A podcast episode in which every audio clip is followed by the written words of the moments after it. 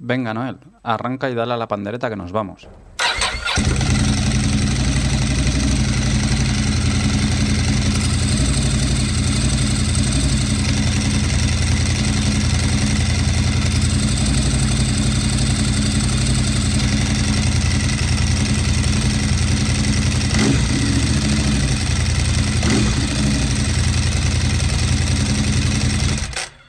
Estás escuchando Embrague en Seco, el podcast para los que vamos en moto.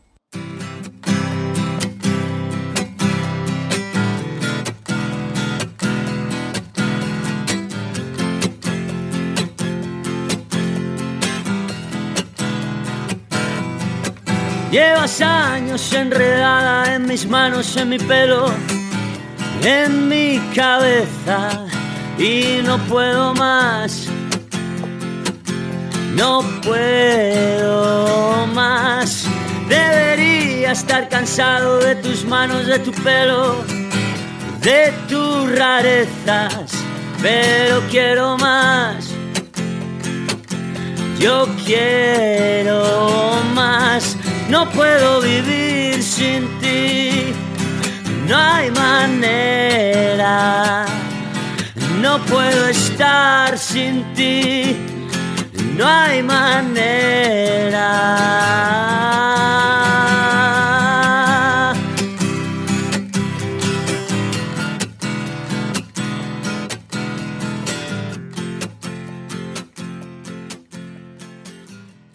Embrague en Seco número 1, 3 de abril de, del 2010. Noel, Sí. ¿qué tal? Empezamos.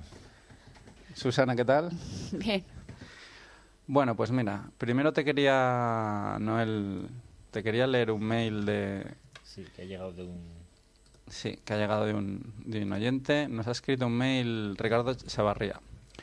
Nos dice, ayer escuché tu podcast, no está mal, aunque la falta de guion llevó a que hubiera partes en exceso largas y otras que se quedaron en el tintero. Como propietario de motos italianas, una F4 1078 y una bimota de B6 no va, va sin moto este chico, por lo que... Sí. Me gustaría que hablaseis de motos italianas a lo sumo europeas. Creo que están a un nivel muy superior al resto y en realidad son las que nos apasionan.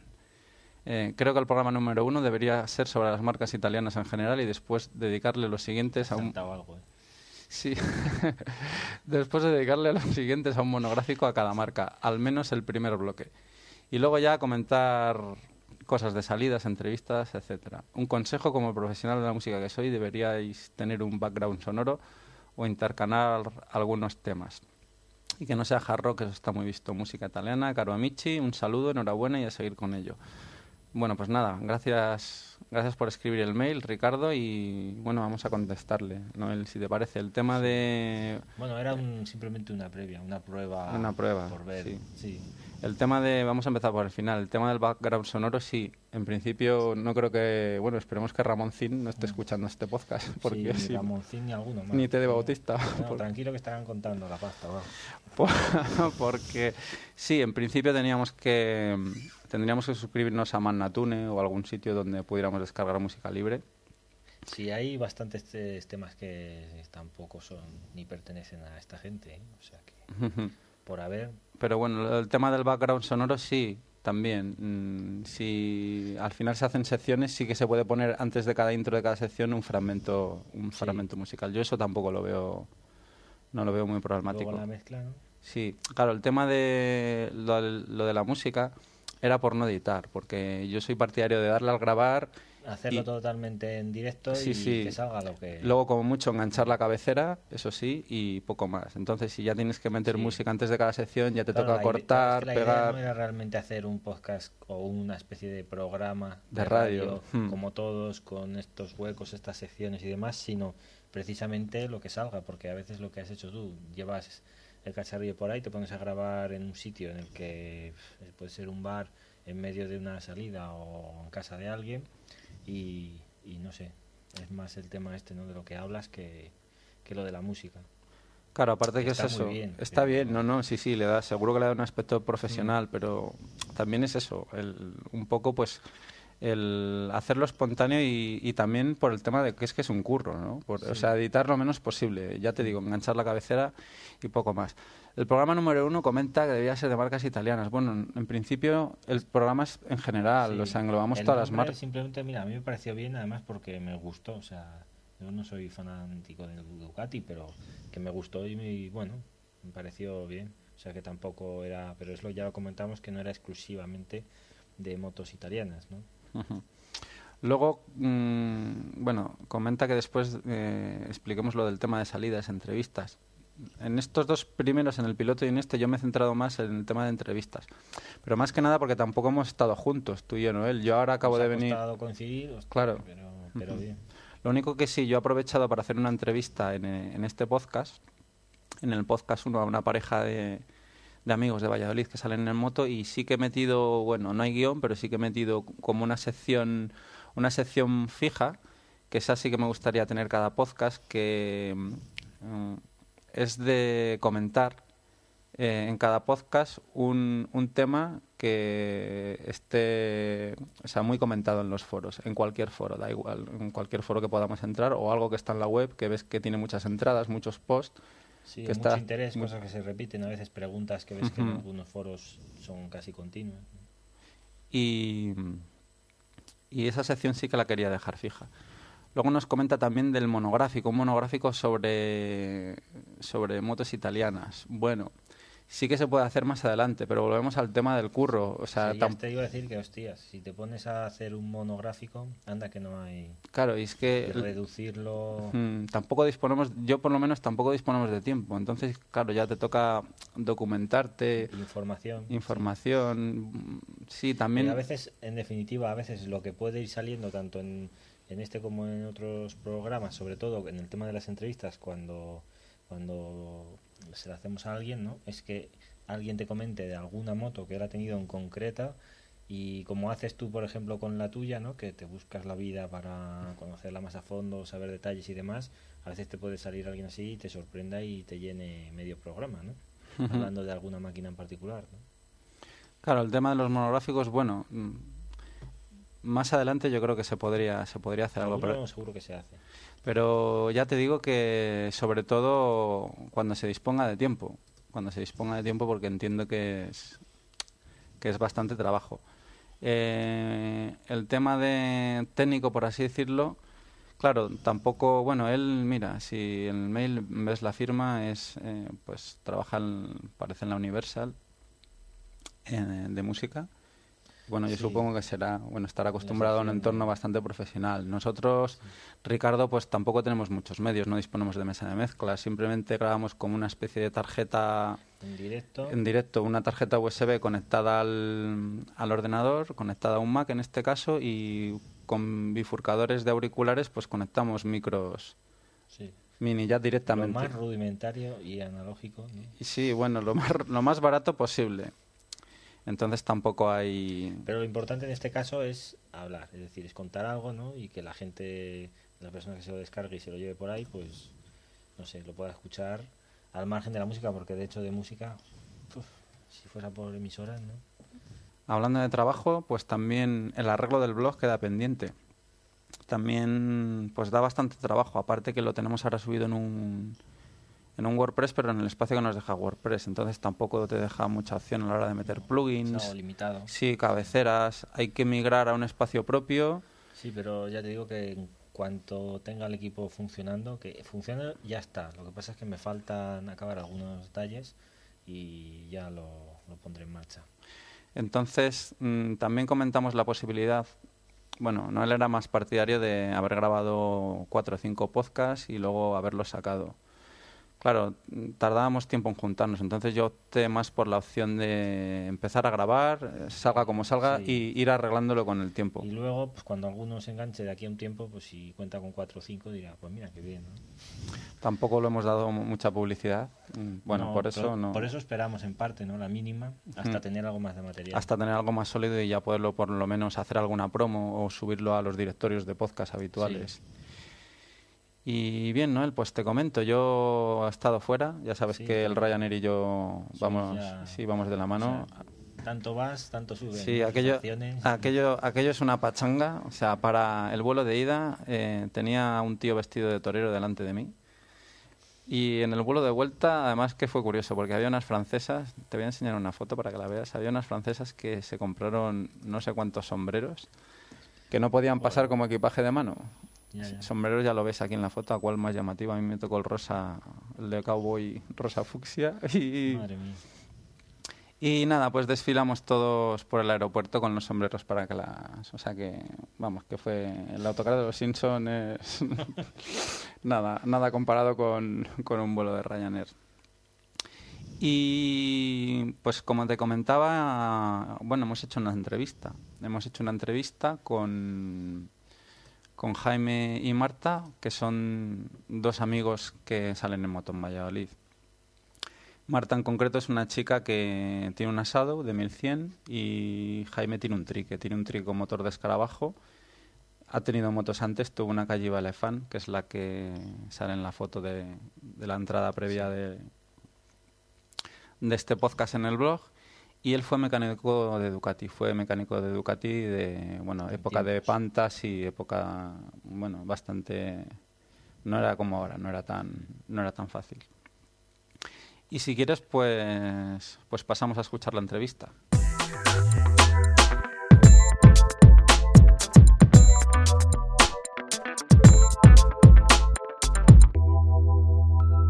Además, esto es así. Esto es en crudo.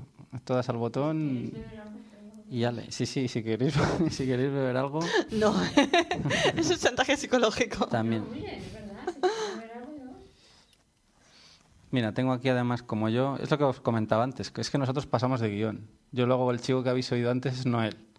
Pero bueno, como no está Noel, estamos en Valladolid, pues el tema del guion quería, él, bueno, queríamos hacerlo de la sección de chicas moteras y luego la sección de como mecánica.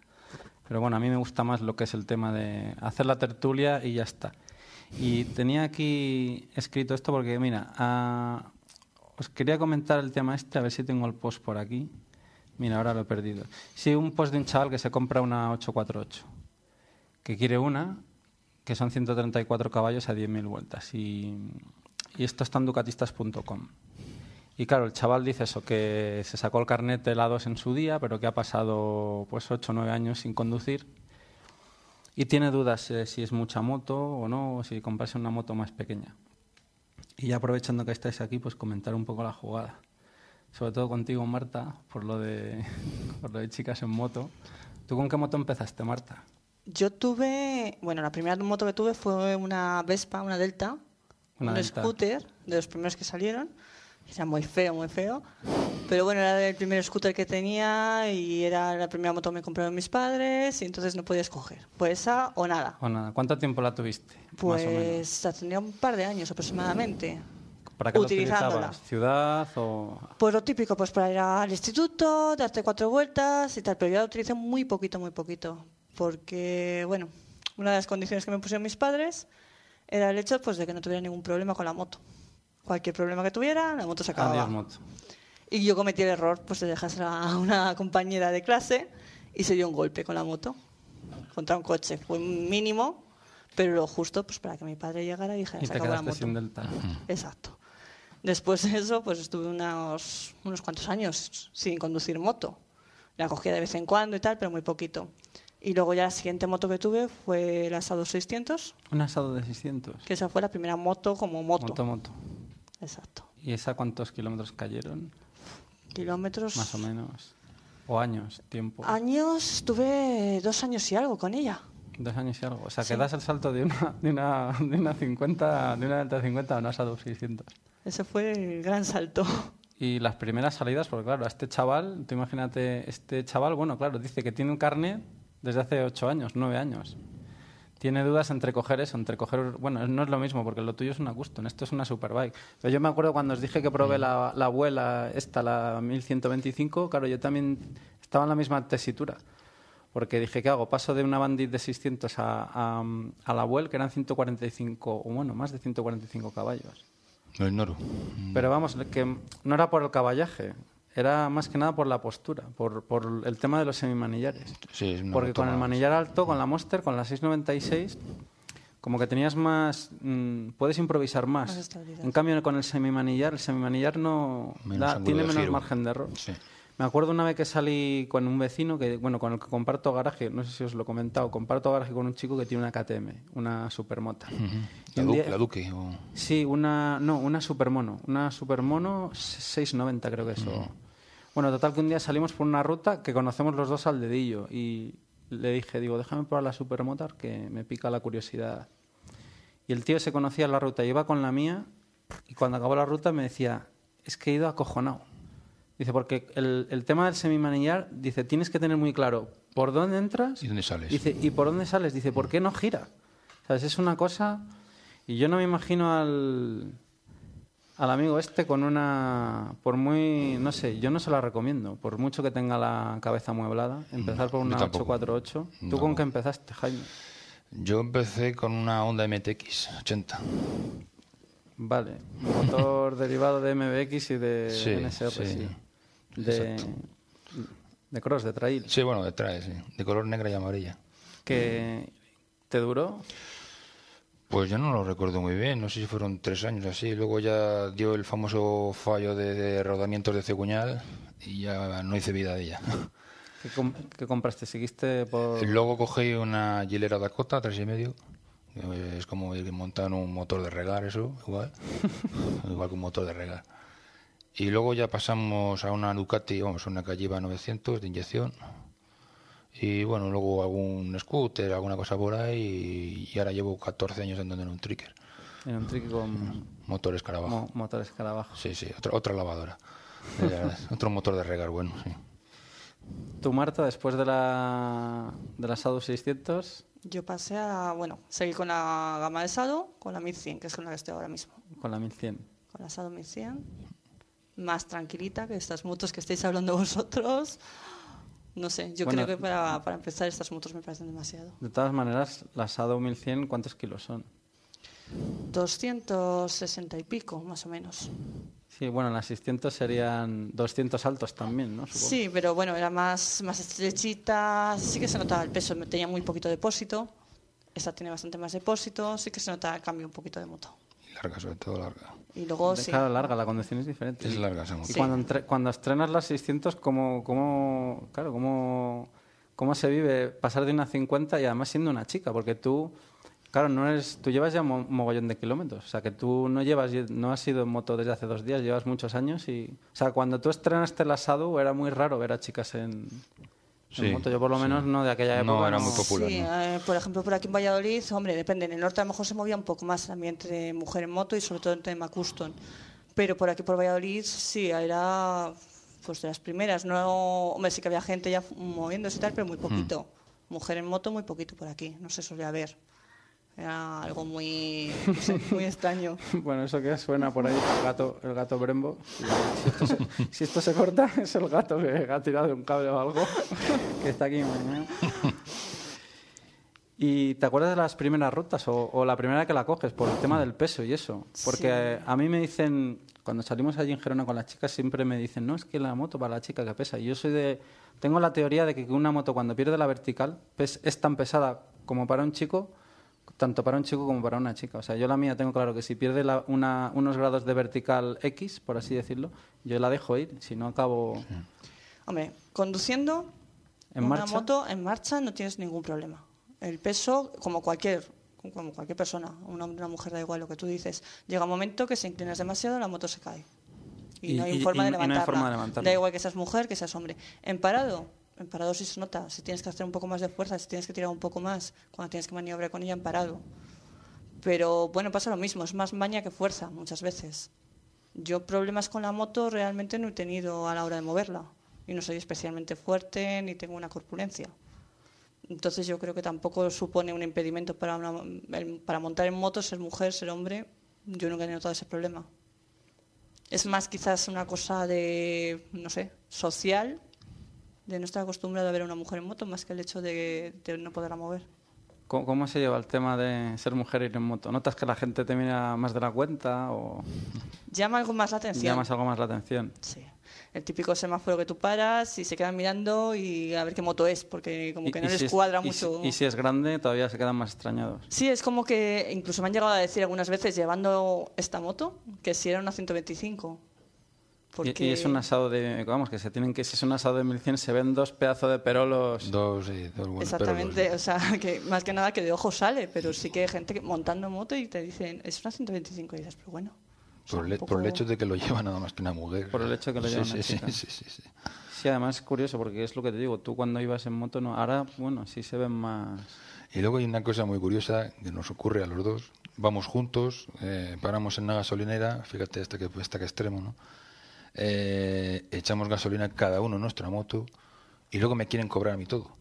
No, no, vamos a ver, eh, somos dos juntos pero no revueltos. Ella paga lo suyo, yo pago lo mío. O sea, tenemos el chip todavía que el hombre es el que tiene que, Es el que tiene que pa- gestionar, ¿no? gestionar el pago o algo así. Vamos a ver. Ella paga lo suyo, yo pago lo mío y punto, y se acabó. O sea, este es el extremo de, de- no sé. Bueno, El mundo de la moto sigue siendo un poquito machista. sí. No en tanto como la gente que está en moto, sino como para la gente de fuera. Todavía sigue llamando un poco la atención o, no sé, siendo un poco extraño. De todas maneras, el rollo este de, de las concentraciones de, de chicas, que a mí me parece bien, pero el, el hecho de que se, que se anuncie una concentración, a lo mejor para chicas, ¿tú no crees que en, en esa distinción se sigue manteniendo un poco el separatismo, por así decirlo? O sea, que para no darle importancia, para integrar más a la chica, había que dejar... mm, O sea, que, tú- que pasara más desapercibido, porque si tú haces hincapié en separación, ya de- estás haciendo ver que, que por una banda van los chicos o, o que la mujer está como más discriminada. Que sigue siendo un mundo aparte el de la Exacto. mujer. Sí, quizás es verdad. Que o había que dejarlo un poco, simplemente correr, dejar pasar el tiempo y que, la- y que las chicas se vayan animando. No, el mundo de la moto es el mundo de la moto, independientemente de quién la lleve. Siempre cuesta un poco más quizás que una mujer se integre, pero más dentro de las propias familias. Yo, por ejemplo, en mi casa era impensable lo que yo llevara una moto. Nunca había tradición de moto y entonces era impensable era el hecho de sacarte carne de coche, que el coche te va a hacer falta, la moto nunca. Claro, en tu familia nadie... ¿No has tenido algún familiar, algún tío o alguien... Tuve unos tíos que sí que montaban en la típica Vespa de antaño y tal, pero vamos, unos tíos con los que yo no tengo, viven en otro pueblo, en otra ciudad, no tienen nada que ver con nosotros. Entonces en mi casa nunca, nunca ha habido tradición de moto. ¿Quién te, ¿Cómo te introduces en el mundo de la moto, más o menos? ¿Cómo, ¿Recuerdas alguna época especial a raíz de algún acontecimiento? Dices, mira, pues a partir de este año, a partir de esta carrera que vi, me empiezan a gustar, me empiezo a interesar. Yo recuerdo así que tengo de cuando era pequeña, era que cuando íbamos a Madrid, mi familia es de allí, íbamos en el coche y pasábamos por la sierra. Y siempre pasaban las motos, nos adelantaban y tal. Y yo siempre les decía a mis padres, ay, algún día montaré yo en una, algún día me veréis pasar en una. Y mis padres me decían, tú estás tonta, muchacha. ¿qué dices? Y yo era mi cosa, de toda la vida me han gustado, no sé por qué, no, no hay un momento en que comienza ni nada, pero sí, siempre he tenido ahí. Siempre que he querido una moto, yo mis dos obsesiones en la vida fueron tener una moto y tener un tití. O sea, eso fue por lo que di más guerra en mi casa. Y al final la moto la conseguí. La moto ha llegado. ¿Jaime te mete un poco la vena también o tiene algo que ver? No, Jaime fue posterior, al- posterior a al- mis ideas de moto, como ideas. Pues yo que pensaba que había sido tú. No, no, No, no. no, o sea, ya, ya, ya, venía, venía con el- ya venía con el rodaje hecho, ¿no? Ya venía de serie. ¿eh? Jaime lo que fue fue el que me abrió el camino pues para los viajes, para, Vale, para las rutas largas. para las rutas, para meterme lo que es en el mundo de concentraciones un poquito, que fue por donde empezamos un poco, el viaje largo, que siempre nos ha gustado, lo que es hacer viajes. Eso sí que fue Jaime directamente. Fui yo atrás de la moto de Jaime, siempre ha hecho muchos kilómetros antes de tener la mía. Claro, porque tú, Jaime, ¿cuándo empiezas, cuándo te pica el, el gusanillo? Yo creo que toda la vida, ¿eh? porque bueno, mi, mi familia tenía un piso en Alicante y yo era un niño pequeñín y entonces bueno, pues llegabas, veías allí a los guiris con sus con sus CBX o sus motos de antaño maricastaño, ¿sabes? Y bueno, desde entonces, estoy hablando de toda la vida, yo creo. O sea, el gusanillo como gusanillo yo creo que toda la vida. Lo que pasa, claro, luego cuando ya puedes, pues, pues te haces con alguna, ¿no? ¿Te haces con alguna? Y el tema de mecánica, porque tú habías tocado Sí. mecánica de Ducati, Mm. Fue posterior, ¿no? Sí, sí, ya fue posterior. Ya, bueno, ¿te refieres desde que compré la moto? Sí, desde moto? que empiezas Sí, a usar moto. Sí, pasa, sí, porque yo estuve estudiando automoción y luego ya, sí, me metí en el mundillo un poco de talleres y eso. pues, pues, no sé, pasarían unos tres o cuatro años desde mi primera moto, así, por ahí.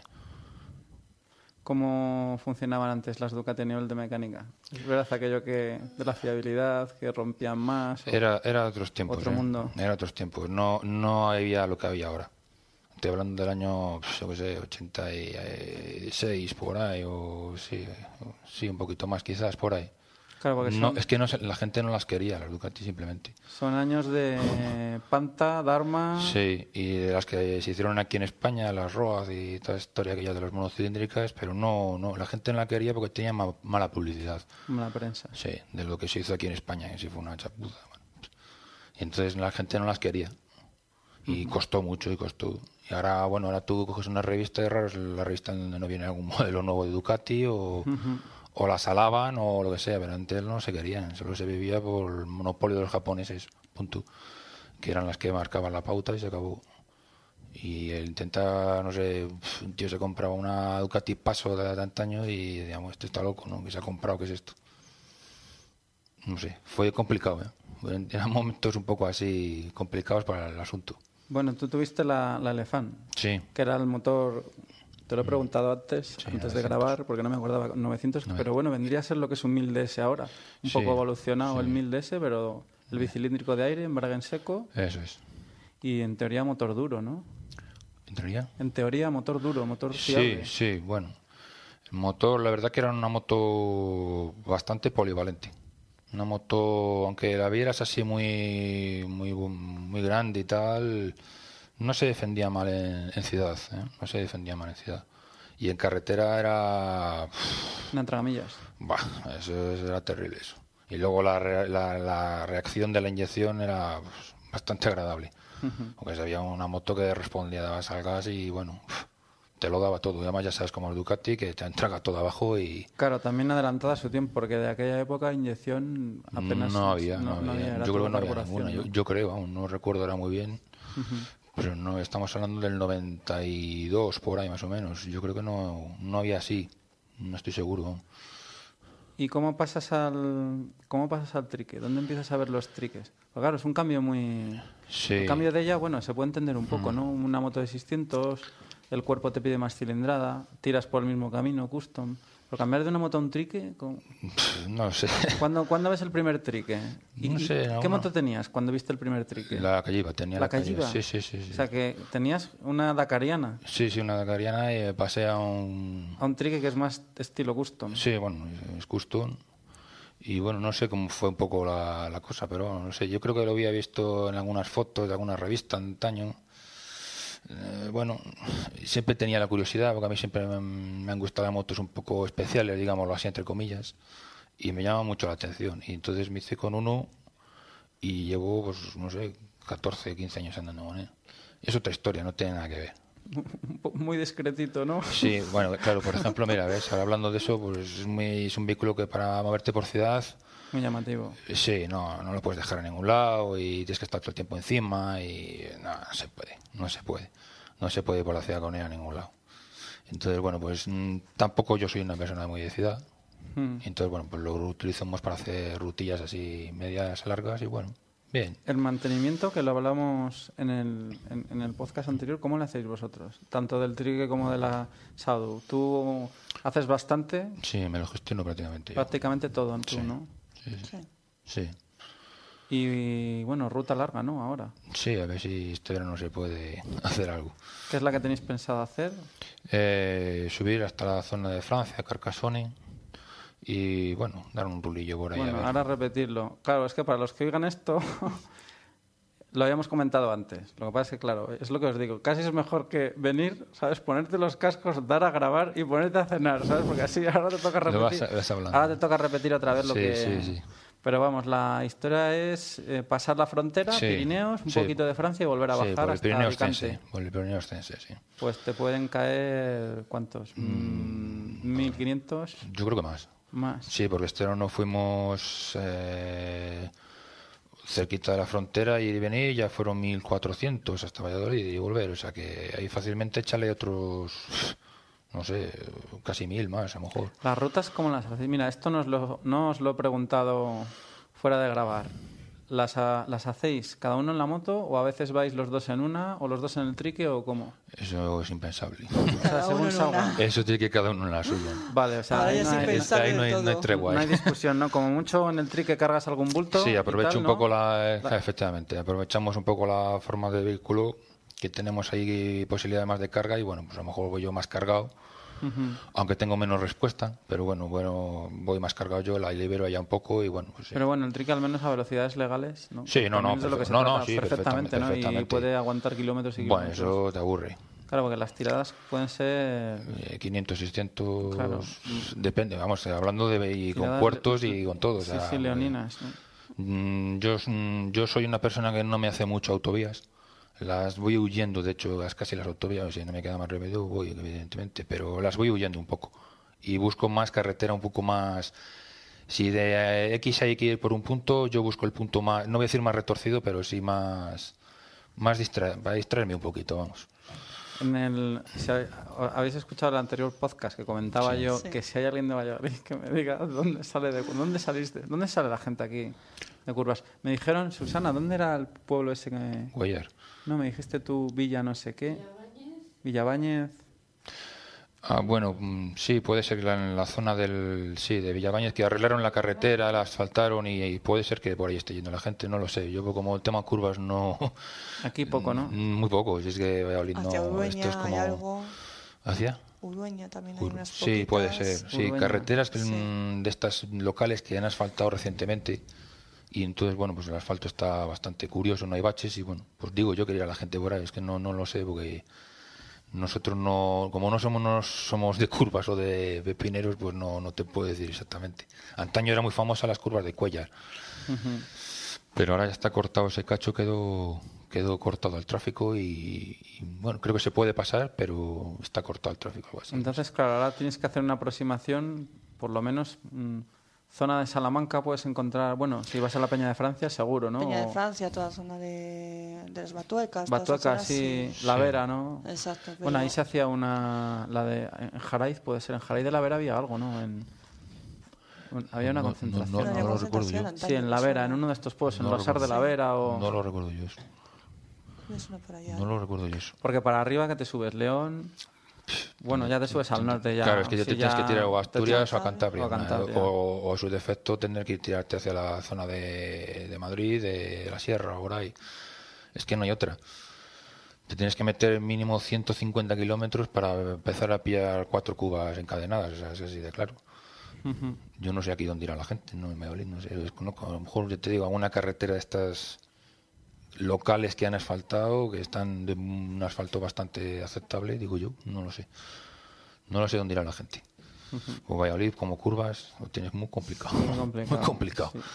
Bueno, yo lo que, lo que he visto, y bueno, ya sabéis que soy de aquí, pero vivo fuera y vengo Sí. de Guindas a Brevas, los radares aquí a nivel de ciudad, bueno, pero metralletas. Están- se han está- puesto es metralletas, increíble, sí, Es una o sea, pasada. es increíble. o Es increíble, se han puesto en plan o sea, de recaudar pero, pero- terrible. pero una pasada. Sí, sí, O sea, sí, sí, sí, sí, sí. Detrás de cada esquina hay uno. Y es que además no te- ni te enteras, ¿eh? Te- Y es que dices, bueno, pues yo no iba tan deprisa. Muchísimos, Además, muchísimos. Hace poco hemos pagado una de, de- de- de radar, de, un radar de aquí de Urbano, y nos ponía que habíamos ido entre 61 y 80 kilómetros por hora. Y bueno, o sea, si te quedas viendo, bueno, O sea, pues sí, 61 Sí, sí, yo, yo más que yo soy un tío que soy muy calmado para eso. y- Pero además es que no son discretos, son unas pedazos de cajas blancas. sí, sí, sí, unas torretas, y te ponen un cartel además, radar, y aún así, pues picamos. Sí, aún así lo. Pues picamos.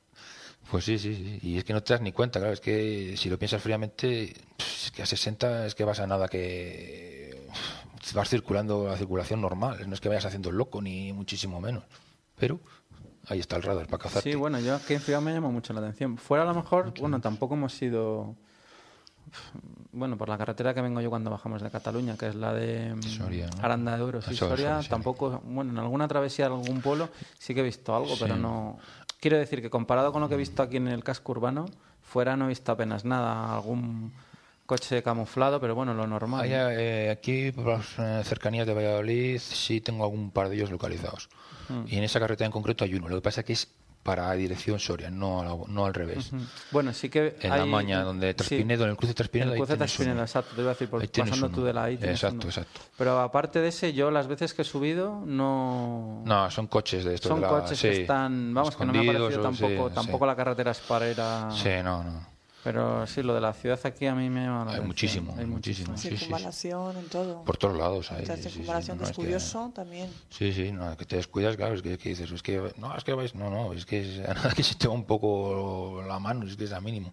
Pero bueno, están en plan de recaudar, pues, ¿qué vas a hacer? ¿Cuántos, ¿Cuántos kilómetros llevas tú en el marcador del trique?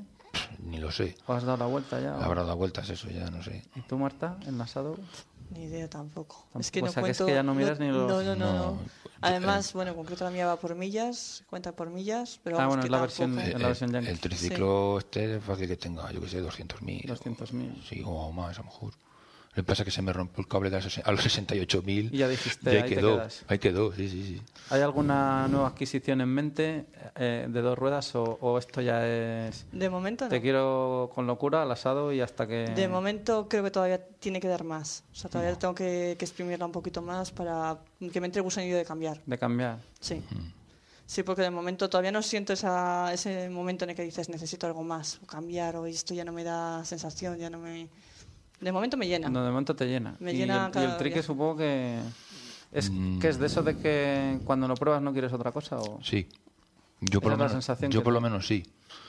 Eh, vamos a ver, es un vehículo que no te da ningún tipo de prestaciones, ni tiene nada, como digo yo, es un vehículo pelado, pero a mí me gustan así sencillos.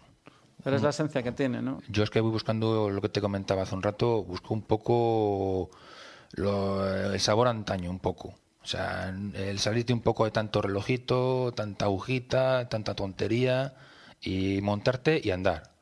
Sí que es de lo que se trata al y final. andar. Y realmente decir, he ido de aquí a aquí, de aquí a aquí, de aquí a aquí, punto.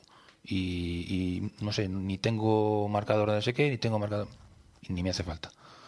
Porque además yo ya le. Bueno, son muchos años ya y sé de dónde coge, de dónde lo coge y, y- y lo que le pasa y lo que no le pasa.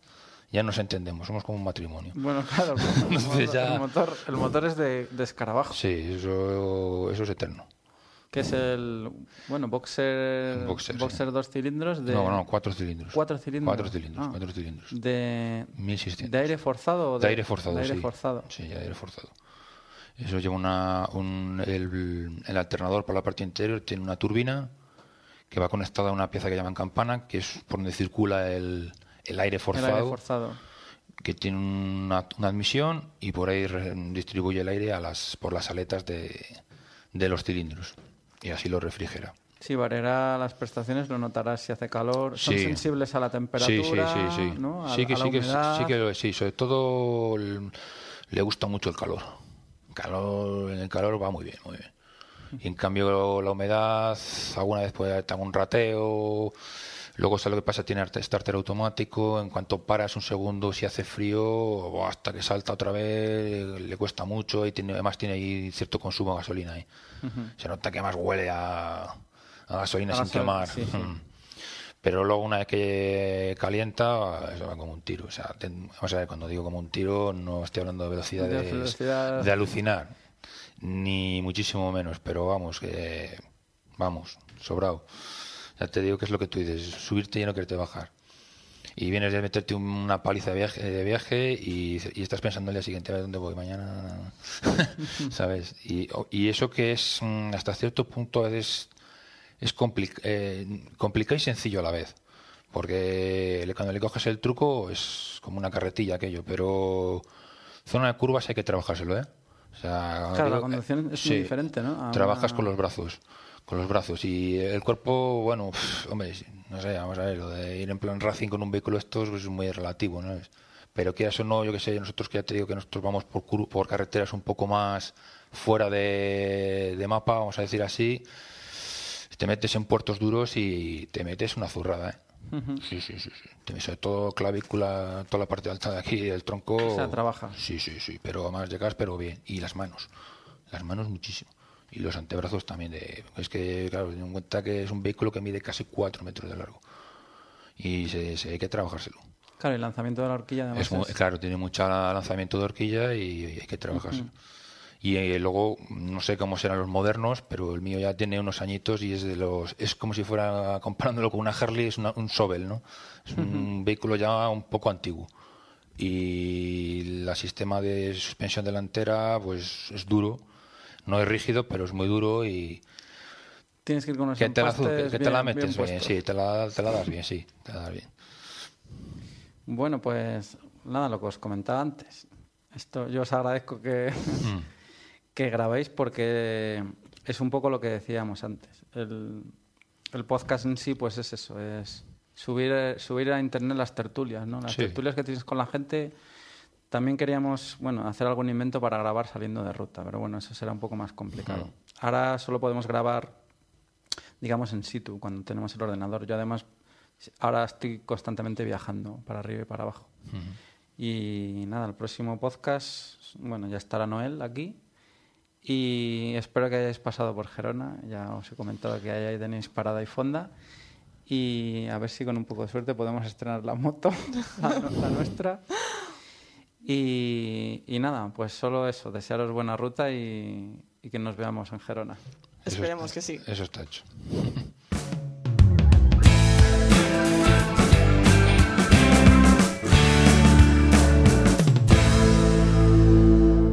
Esta es la entrevista. Noel, ya has visto que he intentado meter un poco la sección fija de comentar el tema, un tema candente en el post y aprovechar también para, para decirlo en la entrevista. ¿Y ya qué te parece Yo, a ti el yo tema? les, les agradezco a esta pareja motera su colaboración porque ha sido francamente muy interesante ¿no? y, y muy amena. ¿no?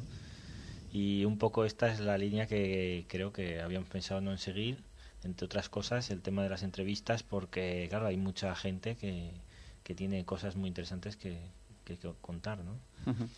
A ti el tema, el tema del 848, ¿cómo lo ves? Eh, ¿Qué consejo le darías? Yo ya sabes mi postura. Que yo he vaya dicho que, gimnasio un poco, ¿no? que Se vaya preparando. yo, yo, yo- mi No, postura ya por la mo- sabes. yo por, por motor y potencia y todo eso no la veo exagerada, mm, para nada, ¿no? Al contrario, pero lo que sí que encuentro es que la posición a mí me parece que es muy sacrificada, más que en otras motos de ese tipo, incluso con más potencia, entonces yo lo único que haría, como entiendo que son inversiones que normalmente uno se plantea para años, ¿no? A no ser que en su caso diga, no, mira, igual la cojo ahora y, y dentro de un año o dos voy a cambiar. Yo lo que sí que miraría sería eso, decir, vale, ya que hago la inversión, no pasa nada, si es lo que lo que te gusta y esto, pero sobre todo mm, intentar probar algo parecido eh, en posición, no por motor y demás, eh, yo que sé, sea de, de algún amigo o que se la alquile o lo que sea. ¿Se, se puede limitar la 848? ¿Lo sabes? No. ¿Hay no kit de limitación no? en principio no? Ahora ya no, ni eh, Bueno, antes sí que a había, ver. antes sí que había, Ahora que comentas lo de que antes sí pruebe, se limitaba, pero con el nuevo carnet no hay posibilidad porque pasa de los antes de ahora que lo ahora que lo dices, sí que comentaba que no lo he mencionado. Lo de mm, ahora que has dicho tú lo de probar algo parecido, sí que comentaba el chaval que ha probado alguna R6 de algún amigo. Vale, por pero ejemplo, postura R6, pues sí, por ejemplo, Que- o Daytona, que se viene a- que es bastante también más radical, ¿no? Lo que pasa es que la Daytona a mí me parece que, eh, quitando que mm, llevas una posición muy en cuña, ¿no?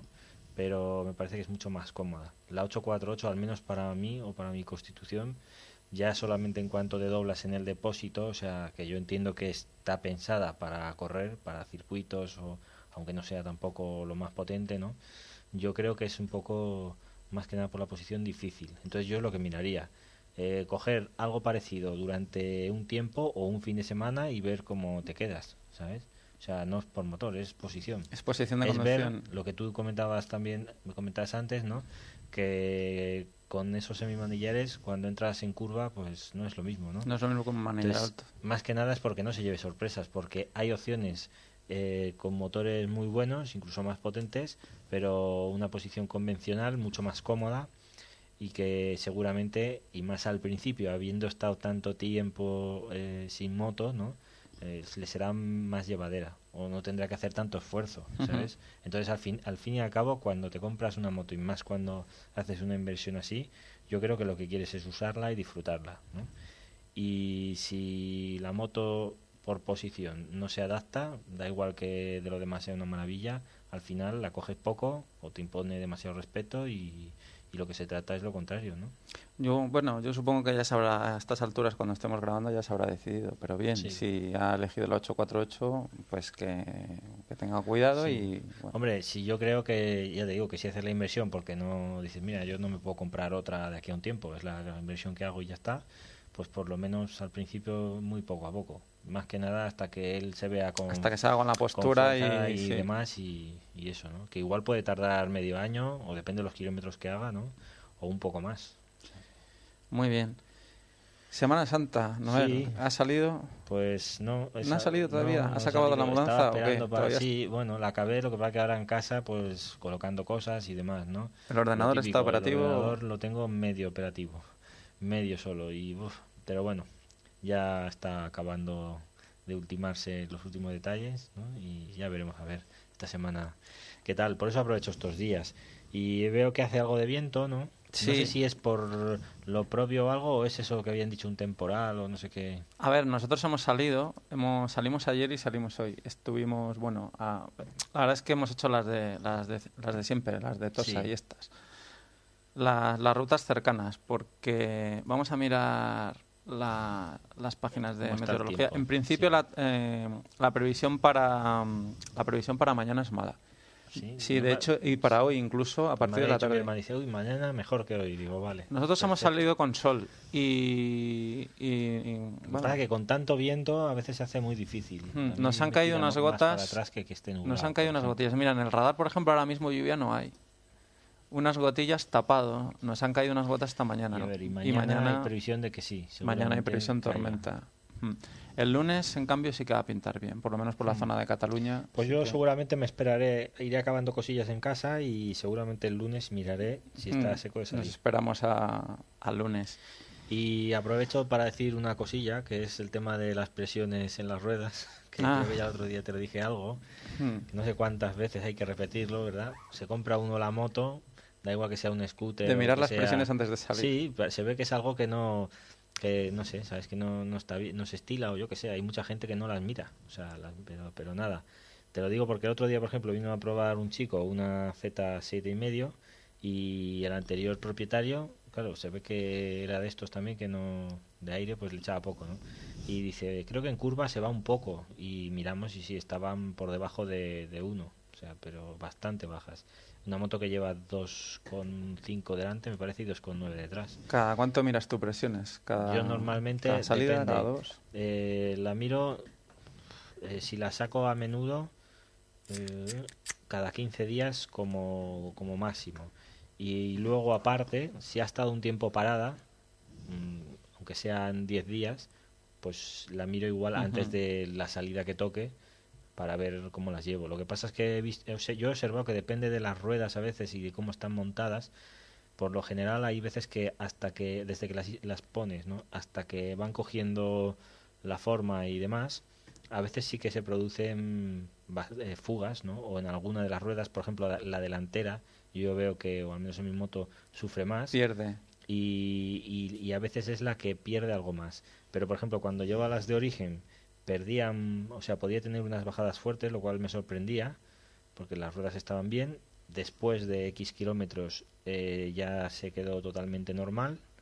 Y ahora, por ejemplo, con las que llevo, pues veo que, o sea, ya conociéndolas, veo que no bajan casi. O sea que tú la... La he tenido parada, fíjate, un mes y medio, casi dos. La había dejado de presiones clavadas y cuando he vuelto estaban perfectas. No habían bajado nada. O sea que tú lo achacas al, al montaje. En la mía No, normalmente... No, no te digo montaje, te digo simplemente a que no hinchan las ruedas. A que no hinchan. ¿Sabes? Porque esto era porque el chaval pues no había... O, sea, o sea, que no las miran. Por ejemplo, a veces te vienen con un scooter y te dicen, oye, mira, que es que la rueda es- está así como un poco abombada. Mira, ¿ves? La pones a rodar y dices, pero tú miras las presiones y ya te dicen directamente, ya no es ni decir... No, no, Sí, que si tarda más de sí cinco que las segundos miro y en tal. No, no, responder, es que no dice, las mira. Las presiones, no. Dice, vale, pones y está por los suelos. Entonces, claro, eso realmente, por eso lo quería comentar y recordar, es vital en paso por curva, es vital para la estabilidad, para el frenado. En una moto solo hay dos ruedas y si en un coche se nota, pues en esto más. Y no cuesta nada, ¿no? Luego apunto que normalmente, para los que no tenéis un manómetro fiable, en las gasolineras, al menos por esta zona o en nuestra provincia, yo he observado que suele estar o suelen dar eh, de más, entre 0,2, 0,4, incluso 0,5 eh, bares más. Entonces mm, no pasa nada si le echas un pelín más. La mía supongo que será por el tema de que, claro, lleva cámara. Lleva cámara y la llanta es de radios y, claro, la llanta no es sellada. Sí pierde, va perdiendo. Si la tienes mucho tiempo parada... Y yo normalmente presiones... Si la uso habitualmente, salida sí, salida no. Claro, lo- más o menos eso sería lo normal. Y lo que comentabas antes, eh, si lleva más de 10 o 15 días parada, sí, Fijo. inmediatamente... Sí, porque no sabe, o sea, entre, es que más que nada es que en ese lapso de tiempo tú no sabes, aunque más o menos ya puedas, si lo haces habitualmente ya conoces cómo van las ruedas. Pero aún así, por la degradación, puede haber un punto en el que de repente una empiece o por una pequeña fisura y no te enteres.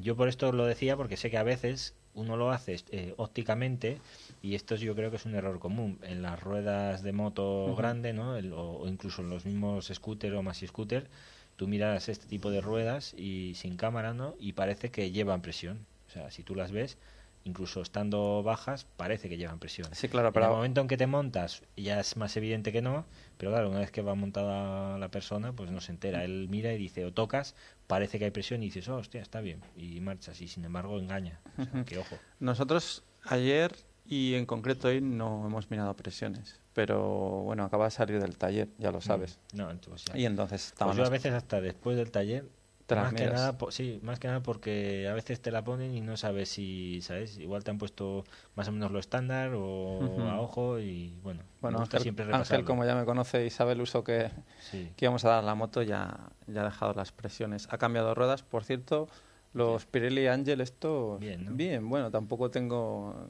solo han sido dos salidas y... Pero bien, la verdad es que me han dado Sí, confianza. en en teoría son duretes, Sí, vendrían a sustituir a los a los Diablo Strada. sí, exacto. Y, Y bastante mejor porque aquellos creo que eran ladrillos, ¿no? Según en teoría, algunas bueno, personas, dice que había, vamos, hay gente que no le gustaba nada, pero de no. los Diablo, en teoría era la, era la más dura, el compuesto más duro, el más rutero. Lo que pasa es que, bueno, tiene el- la franja de utilización de temperatura eh, es más para invierno, o sea, cogen la temperatura buena de funcionamiento antes.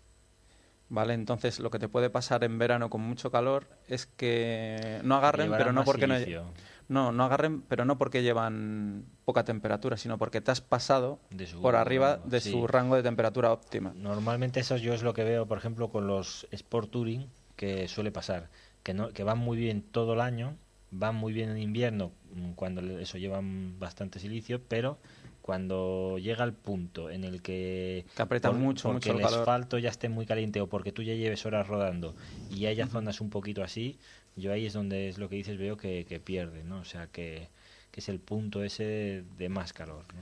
Yo de momento aguantaré con estas ruedas porque ya te digo que, que, bueno, lo poco que, que he ido con ellas me gustan. Y lo que sí que haré es, si veo que me pasa esto, ¿no? que veo que llega el calor fuerte y se pasan de temperatura, pues y meter y algo más blando eh, que funcione de temperatura un poco más arriba y, y reservarlas Sí, para yo volverlas a montar. esta idea ¿eh? también Mm. o sea ahora tengo la tengo bueno tengo un invento que es la Road Attack de Continental detrás y delante la cómo se llama esta la Conti Motion ¿no? porque me había durado más ¿no? En teoría la, la de atrás que sería rutera, dura No, más deportiva aún dentro de rutera y, y la delantera. y la delantera mm, rutera. Rutera. Una Sport Touring normal, ¿vale? Lo que pasa es que duración es mayor de lo que me esperaba. Bueno, al principio era inferior porque yo pensaba que iba a hacer con la trasera más, o sea, que cambiaría todo el juego. Cambié trasera, o sea, quité la Continmotion con 5000 y pico y entonces le metí la ROAD, simplemente por ver, ¿no? A ver qué pasaba. Y en general va muy bien. No he notado ningún extraño ni nada raro, pero por fundirlas. Y luego cuando acabe sí que meteré la siguiente gama un poco más deportiva, ¿no? Y más de cara a coincidir con los calores. Aunque yo en verano la saco poco, pero bueno. Sí, bueno, yo en verano, en Es verano sí. Pero tu moto es un poquito más fresca, yo creo. Yo en verano, en verano la saco más. De todas maneras, hacía entre el tema este de estado en el taller y el invierno, que ha sido bastante crudo, llevaba tiempo sin, Sí. sin ir en moto y ya he notado, ya he notado la espalda. Teniendo moto yo he estado, creo que en los últimos años lo más, porque he estado casi dos meses. O sea, una cosa... Pero bueno, cuando no te queda otro remedio porque estás con jaleos y cosas pendientes, ¿no? Que hacer, pues luego aparte lo que dices tú, que el tiempo ha sido más durillo, ¿no? Sí, ya te digo, la falta de costumbre, he venido con la espalda un poco tocada y bueno, Susana también, que está aquí callada, que hoy somos tres. Cuéntale, cuéntale a Noel Somos tres, pero las, a ver, la- las, hable, las per- las peripecias de la salida. ¿Te, Ostras, te sí. dolía? A ver, ¿qué te ha pasado con la coleta? Explícale lo del tema de la coleta. A ver. ¿Cómo ha sido? Nada, que he pensado que como llevaba sotocasco y todo, pues que era más cómodo recogerse el pelo, porque yo tengo el pelo largo para que no se me liase todo. Y nada, me he puesto una coleta bien alta y, y claro, yo por el camino, como me iba doliendo el cuello, supongo que de la postura y la falta de costumbre, pues he dicho, bueno, pues este dolor de que se me está subiendo por la cabeza es del cuello, seguro que es del cuello. Y ya de repente he dicho, a ver si va a ser la coleta, porque he movido así la cabeza y he notado que se me estaba clavando justo en el punto en que mía. estaba la coleta. Y entonces le iba a decir ya que parase porque ya me estaba empezando a poner mal justo ha parado y, y sí, era la coleta, me la he quitado y ya se acabó el problema. Aún así el, el cuello me ha seguido doliendo, pero bueno. ¿Qué tal la posición en la moto? La posición buena. Yo pensé que, que las piernas iban a ir más arriba, que iba a notar, pues eso. Y posición, porque claro, tu posición ya de por sí es bastante Claro, mi pos- radical. mi posición es radical. Y te obligará a ti a ir igual, ¿no? Mm, Claro, sí, yo noto que voy más o menos, pues eso, un poco como va a ir hacia abajo. De vez en cuando, pues dices, uff, me voy a estirar Voy un a poco. aliviar un poco en alguna recta o algo. Sí, exactamente. Aprovechas, depende de qué tramo, para estirarte o. Vamos, pero se bueno. hace ejercicio. Sí, pero bueno, claro, si te gusta, pues te- al al final te acostumbrarás. Claro, de claro. todas maneras, la falta en kilómetros, es lo que la he comentado yo. Yo cuando, bueno, ya lo comentamos en el anterior podcast, yo cuando la estrené es que paré a la media hora y dije, madre mía, ¿qué te has comprado, tío? O sea, estaba, de- estaba deshecho. Y hasta que eh, vas haciendo kilómetros y te vas poniendo un poco, te vas a- a- adaptando. Que es una moto radical, ¿vale? Pero yo cuando tuve la Bandi, Sí. también que hacía muchísimos años que no iba en moto, también con la bandita cabe y a cualquiera que le digas que con una bandita acaba Y luego la llevas por la mano. y luego la llevas por la mano, pero al principio, pues porque vas a lo mejor moviendo músculos que les tienes ahí... Y que no sabías ni que existía. No, no, que sabías exacto ni que existía ni y te Y- empieza a doler todo, las ingles, las manos, de... En principio, mira, el Comportamiento de la moto. comportamiento en curvas, un tiralíneas. La verdad es que un tiralíneas. Claro, tampoco vamos, yo tampoco voy excesivamente fuerte, entonces es lo que es tema Te potencia sí. también. Sí, bueno, a- abres gas y bueno, no tiene la patadilla, de- evidentemente por el peso de cuando vas solo.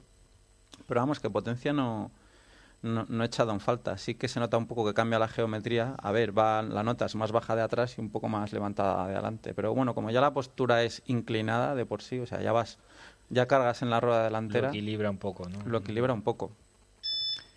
Eh, más cambios que haya notado, notado ni siquiera en ni siquiera en el gasto de combustible. Es curioso. eh, han salido casi 230 kilómetros con un O tanque. sea, que más o menos lo sí, mismo. piensa que mm, con el kit Termiñón y la centralita de Ducati Performance, la primera vez hacía 120 kilómetros con un depósito. Ah, bueno, no, no iba bien y se la llevé a Ángel y, y, mm, estaba el TPS, el sensor del. TPS del acelerador, estaba abierto a tope, aún en posición cerrado.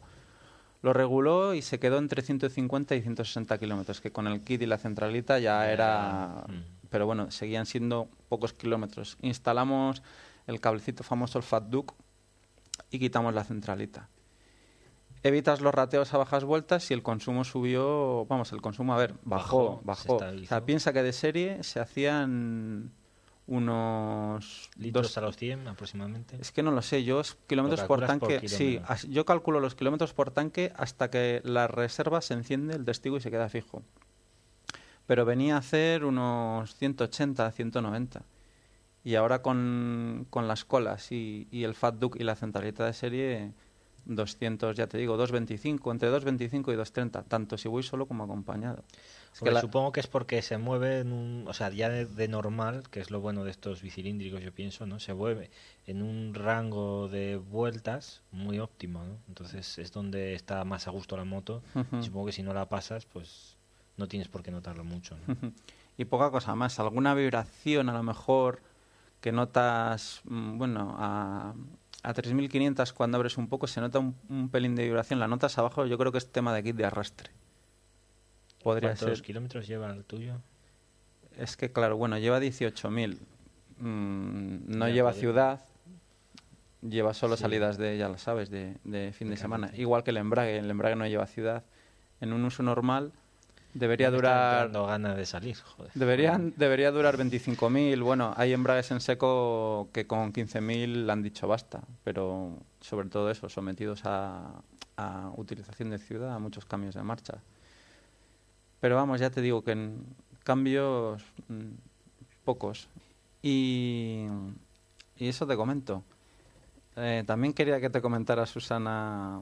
Bueno, Susana no, no ha ido mucho en moto, ¿no? Estuvo, sí que se movió con un que era un ciclomotor cuando te movías con Asturias, Sí. ¿no? Una especie de moto Sí, un de ciclomotor. moto pequeña. Me ha contado cosas muy interesantes, como que sus padres iban en Vespa. Cuéntale, cuéntale a. Noel qué viajes hacían tus padres en Vespa. Bueno, ellos se iban desde Asturias, desde arriba del todo, cerca de Cabo Peñas, un pueblecito que se llama Verdicio, hasta Madrid. Sin... Pero cuán- en- de tiro, supongo que no de tirón, ¿no? Pues hombre, parando. me imagino que irían parando, pero tampoco era estaba la cosa como para quedarse a dormir en ningún sitio. Entonces harían sus Ya tiene paradillas. mérito. Sí, sí, sí tiene mérito porque claro, sin equipación, sin saber qué tiempo iba a hacer, ni nada de mía. nada, pues a la aventura y hasta allí. Claro, es que piensa que esto era hace tema Vespa 40 es años, ¿no? caso Susana? aparte, 50, ¿eh? casi 50 Casi años. 50 Yo años. creo que están las, mo- o sea, están las motos, están los scooters para mí y están las Vespas. Y están las O sea, Vespas, es un mundo aparte. Otra cosa así aparte. ¿eh? Sí. Tú imagínate por allí, por el puerto de Pajares, y es lo que le he comentado yo. Allí se te gira, aunque sea verano, se te gira un día en cuestión de minutos. Y hace 50 años, pues ríete tú de la cordura y Sí. las botas de Gorotés. No, y ahora, mira, el otro día justo, nada, probé muy poco. Una vez, bueno, las Piaggio Vespa, la 250 GT, Ujú. y yo ya, claro, no tienen nada que ver en sonido ni nada, sin embargo, es un tipo de moto que igual estéticamente, yo por lo menos no me llama la atención, pero reconozco que me ha sorprendido, que me parece que es muy, muy cómoda en general, eh, estaba bien acabada y aparte de que es ligera y fácil de llevar, me sorprendió la maniobrabilidad de la moto, o sea, haces giros incluso a- en parado y a baja ve- velocidad, que es que con otros scooters son imposibles. O sea, no sé si en las de antes eso se mantenía, ¿no? Pues Eh, no lo sé, pero- supongo también que será un poco por la rueda pequeña. La rueda Sí, pero ayuda. hay ruedas pequeñas que no, Sí, que no tampoco dan son tanto, tan ¿eh? O sea, yo no sé, por eso digo, si ahora lo que hay ahora, porque yo las Vespas no las conozco mucho, las de antes, ¿no? No sé si ahora eso eh, es una herencia o simplemente es cosa nueva, ¿no? Del grupo Piaggio. Si alguien lo sabe, Si alguien lo sabe, lo sabe, en Sí. exacto. que nos deje que nos deje Algo de mail. información. Y otra cosa que te quería comentar, que he estado, claro, yo he estado hablando con Susana y la he comentado, y bueno, ¿y tal? ¿Qué, qué tal? ¿Cómo te ves? Y, y- y me ha sorprendido porque me dice, dice, bueno, pues dice, bien, dice, pero, dice, esto de las curvas, dice, bueno, que te lo cuente ella. ¿Qué les pasa a las curvas? Nada, que, que claro, que no es lo mismo ir detrás que ir conduciendo. Claro, da la sensación de que, bueno, te llevan y tú no haces nada. eh, Pero es- no lo disfrutas, porque no lo disfrutas igual. no lo disfrutas. O sea, no disfrutas porque vas en moto la y... muy suave.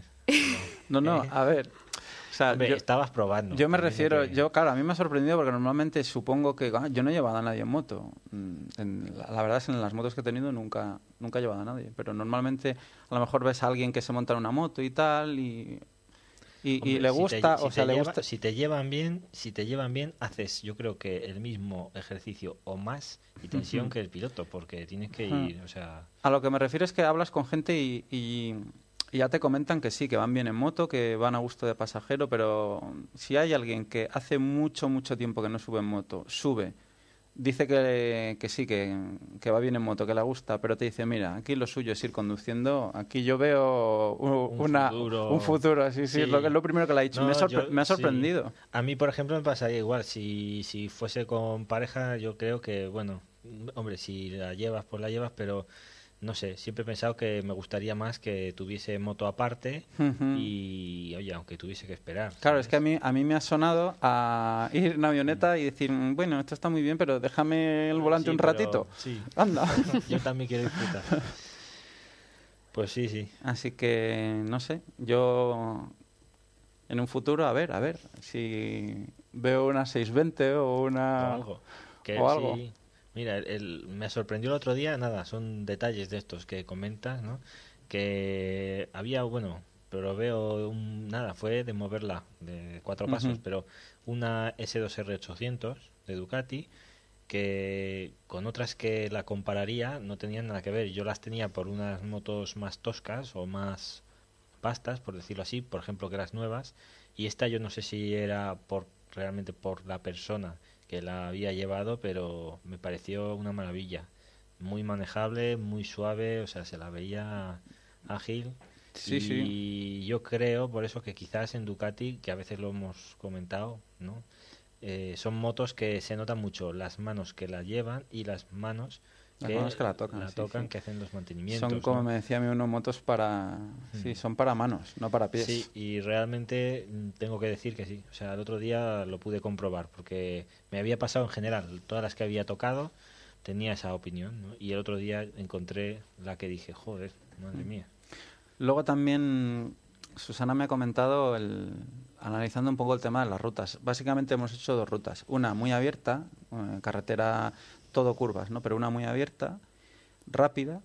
Y luego hemos hecho una más ratonera, más de ver el paisaje. Y Susana, ¿a ti Mm. te ha gustado más? También me ha sorprendido, porque normalmente a la gente le gusta más la, la más ratonerilla, más... y a ti en cambio te ha gustado la más... La abierta. La más abierta, la más más rápida. cómoda o qué es lo que has- cuál qué diferencias has notado? Las curvas, claro, porque en la que es más abierta, las curvas son más largas, más pronunciadas. A mí me gusta más porque lo disfruto. Las otras son tan cortas que es que estás todo el rato como haciendo eses, no las coges Sí, bien. no te llega a dejar que claro, la no, no, no, la inclinación no es la Igual misma. sería eso más ahí en las ratoneras como acompañante, ¿no? Claro. Donde más te puedes aburrir quizás. Sí, es lo que yo le decía a él. En la segunda, pues vas, vas viendo el paisaje, vas un poco como de excursión. Solo te falta ya la tortilla, vas de- por ahí de paseo. Pero la primera, yo la primera la veo para conducirla. Y la segunda, pues eso, para, para que te lleven para mirar a ver el el paisaje. Lo que pasa, Susana, es que, claro, piensa que de rutas aquí de ese tipo abiertas solo hay esa Hay ta- tapiz mm, ah, Sí. y poco más. Es que, mm, Sí, sí, yo sí. es una zona para acostumbrarte a. claro, es que también a mí, a mí me ha sorprendido que me comentara eso, porque yo le he explicado, digo, mira, es que si toda esa ruta la quitas el otro carril, la quitas los guardarraíles y la ensanchas un poco más, tienes un circuito. A ver, salvando las distancias, evidentemente, ¿no? Pero es que es lo más, la ma- lo más parecido a, a curva rápida, curva abierta, a, a- a rodar en circuito. No sé, me ha sorprendido eso, que, que, que te lo diga gente pues que, que lleva mucho tiempo sin ir... Bueno, me ha sorprendido para bien, Sí. claro, que lleva tiempo sin ir en moto, no sé. Dentro de ¿Y un qué año... tal la ropa eso? Bien, bien. ¿Qué bien. llevabais de equipa? O sea, ¿cómo ibais? ¿De cuero y tal o va- vaqueros y chaqueta? O... No, cordura, Cordura. sí, cordura. A ver, aquí eh, en Gerona, O sea, bueno, equipados, sí, ¿no? vamos equipados, sí, bota, bota Racing alta Mm. y luego cordura, cordura arriba y cordura abajo. La cordura de arriba, la- bueno, digamos cordura nor- normal de tirando a entretiempo y la cordura de abajo, cordura perforada, casi cordura de verano, con forro interno. Lo que pasa es que, bueno, con el típico truquillo de las Sí, de las mallas estas sí. afelpadas, pero no las mallas estas de bikers que te sacuden un pastón, mallas de ir a correr de caldón.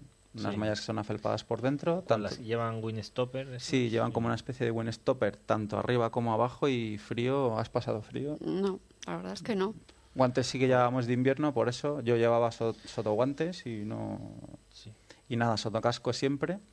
Yo lo llevo hasta en verano. Sí, te he visto alguna y me he quedado, digo, ostras. Sí, yo en, en verano llevo uno fino. Bueno, que es el que llevas tú ahora en Hmm. Susana, en, porque no tenemos, no tenemos otro.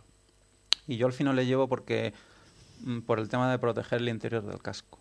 O sea, como un, o sea, no me gusta que el pelo toque el casco, el interior. Lo llevo como, como si fuera un calcetín. Es igual, tú no concibes Pero ponerte unas ¿el tuyo botas. ¿Es desmontable el interior? Sí, es ¿no? desmontable, pero Pues- no quedan igual. Ya. No quedan igual. Le, puedes sacar, le puedes lavar, pero luego no queda igual. Entonces, yo lo conservo. A ver, no Igual es paso. que no lo te, te digo una cosa, no paso, no paso calor, ¿eh? Es un sotocasco verano muy no fino de verano y no paso calor con él. Y es Hombre, eso. igual a mí sí que me pasa también lo que dices en verano por lo de absorber el sudor más que nada. De hecho tengo alguna bandana de estas tipo custom porque Ujú. al fin y al cabo son las que había por ahí. Y la llevo por eso. A veces si veo que va a hacer mucho calor, pues oye, me la pongo más que nada porque absorba, ¿no? Un poco. Ujú. Sí, también un par de, bueno, sí, un par de buffs para el cuello, que el primer día o no te subiste bien la cremallera Sí. o... Sí, bueno, no me la ajusté bien y como que entraba un poco de aire, pero ya hoy hemos solucionado Sí, el problema. Joder, el Como tema del aire en el cuello Mm. es una Sí. locura, ¿eh? A veces, Luego, espaldera, yo llevo una corta que va metida en la chaqueta y a ella la dejé la de, bueno, la que llevo en el mono de una pieza, la, Sí, la, la, la larga, la que va como... tortuga, ¿no? La tortuga, que va como unos tirantes. O, ayer la llevó, hoy, hoy no la he llevado, pero bueno, más que nada para descartar el tema del dolor de cuello, que no sabíamos por eliminación, para saber de dónde venía, si venía de la coleta, venía de la postura, venía de la espaldera, porque Sí. la, la espaldera llega desde la rabadilla casi hasta la nuca, entonces, vale, no te dejas tirarte tampoco.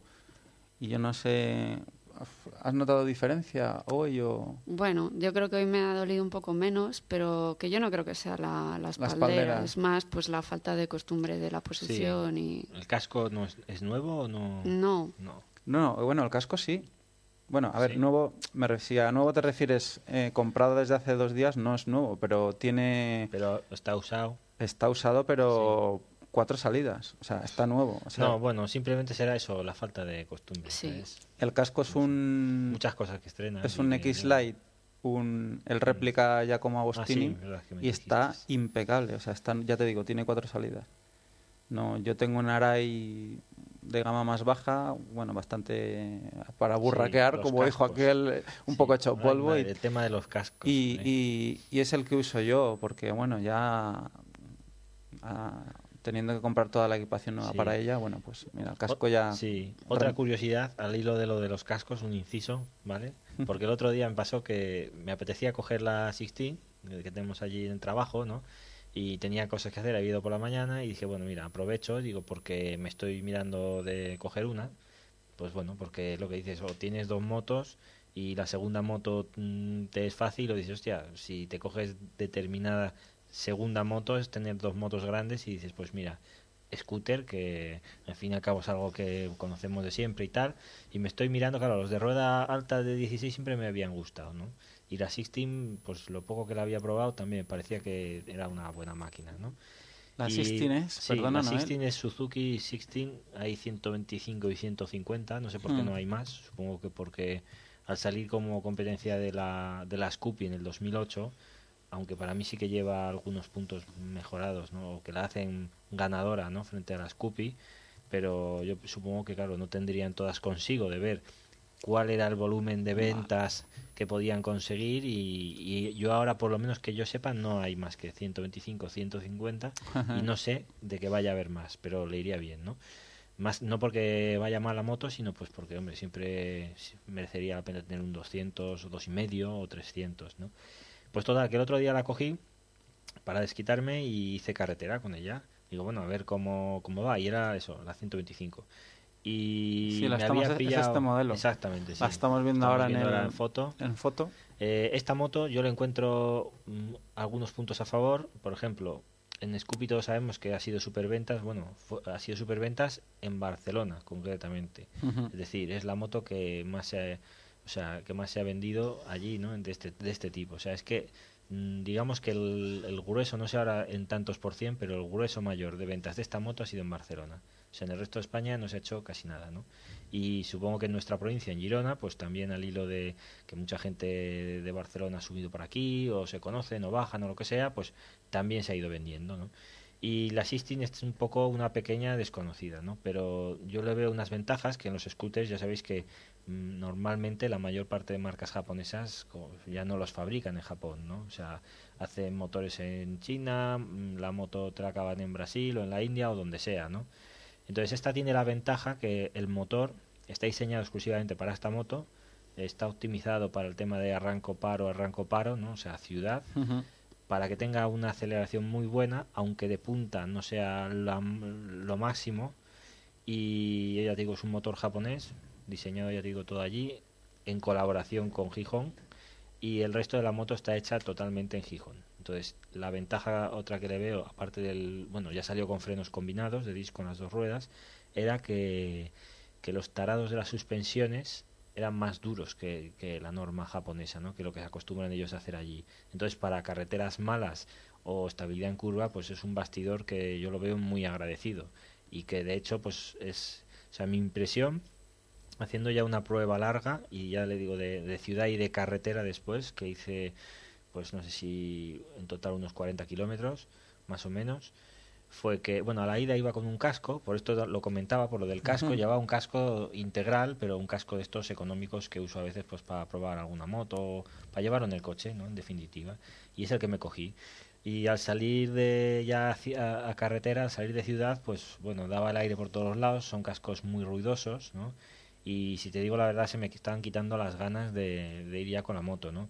Total que cuando llegué a casa me cogí el casco bueno o el casco grande, ¿no? Que en este caso es un Suber S1 Pro y el tema del silencio y de la protección aerodinámica mmm, se nota tanto o sea que es que en cuanto salí de casa es como si era otra moto. O sea, me lo pasé, pero bomba. Hombre, sí, el casco, el casco se nota. El, por ejemplo, el Te que llevo yo... el- un suplicio, ¿eh? Sí, sí, el Como que llevo yo, a ver, a mí me gusta, es bajo de gama, eh, pero bueno, de hecho ya cuando cogí el, el, el, el X-Lite, que los hace Nolan, Sí, es ya me alta. costó, me costó salir de Arai, pero le encuentro ruidoso. Pues ese es un lo problema. encuentro ¿eh? ruidoso. En cambio, el. X-Lite, no- tú, Susana, no sé cómo... Bueno, como tampoco tienes una, otra referencia de otros cascos, pero... Yo voy bien con él, la verdad es que no noto, a mí no me molesta el ruido ni me molesta nada. Pues yo fue un cambio, ya te digo que, vamos a ver, y que ya lo sabía, pero a veces es esto que, mira, justo fue como, como coger otra moto. Y de hecho a la vuelta es que hasta, vamos, fui de maravilla, hasta delante de algún autobús y todo. ¿En qué, en, qué, 125. ¿En qué precios están los Uber, Noel? Pues depende de dónde los compres. El precio, yo por ejemplo cuando lo compré estaba por los 600 euros, pero luego pues depende del color, depende del sitio. Claro, yo cuando lo cogí este, acababa de salir al mercado, había tenido varios Suber más, un C2 y un R1, ¿no? Y el C2 era el que concretamente había usado más tiempo y bueno, era ya bastante silencioso, de hecho hasta ahora que está el C3 era el modular más silencioso, ¿no? Se consideraba y la verdad es que cumplía muy bien y lo notaba igual, o sea, cambiaba otros cascos y siendo modular se notaba. Eh, pero mira, luego al final el tema de, de llevarlo y que sea abatible, que te lo levantes, que te lo quites, a mí al final me incomodaba más y por eso dije pues vuelta al integral y, y- y la verdad es que muy bien. O sea, el tema de, de sonido se nota mucho. Y bueno, no es el único casco, ¿no? Que tenga un bajo nivel de sonido, pero que lo digo porque a veces si, si igual uno va en moto o en scooter o en lo que sea y haces carretera sobre todo y, y acabas mareado, pues que merece la pena a veces pensar si, si, si cogerse un buen casco, ¿no?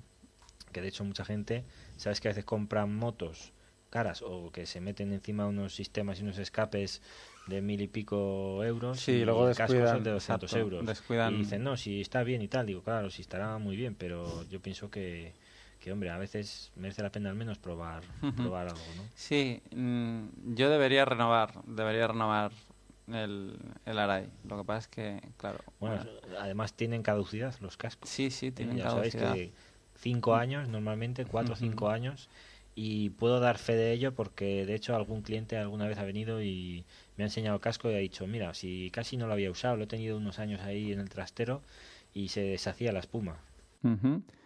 Bien, pues ya llevamos una hora larga de podcast. Yo creo que aquí con el tema este de cascos lo dejamos.